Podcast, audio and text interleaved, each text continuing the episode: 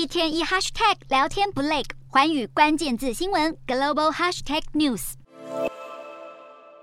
巴西总统波索纳洛现身国家庆祝独立两百周年的阅兵游行，现场士兵正队与装甲车齐发，民众欢呼声不断响起。波索纳洛出席庆祝游行，也是在为接下来的选举造势。巴西即将在十月二号举办新总统大选，极右派的波索纳洛对上左派的前总统鲁拉，两人竞争已经进入白热化。波索纳洛因为疫情处理不当，还有居高不下的通膨而饱受批评，但他拥有的民意支持还是不容小觑。波索纳洛拥护能源跟农业企业，而他的对手前总统鲁拉则是承诺要加强对亚马逊雨林的保护，并增加政府的社会福利支出，推动更平均的财富分配。鲁拉的参选让许多人民想起他执政期间巴西享受过的经济繁荣。虽然鲁拉在二零一八年因为涉嫌贪污而入狱，直到去年才被撤销定罪，但根据近期民调，他在选战中的支持率依然大幅领先波索纳洛十几个百分点。有关这场选战的不安情绪也继续蔓延，因为巴西政客接连遭遇攻击，让总统候选人的维安引来关注，并且假新闻与社群媒体假消息猖獗。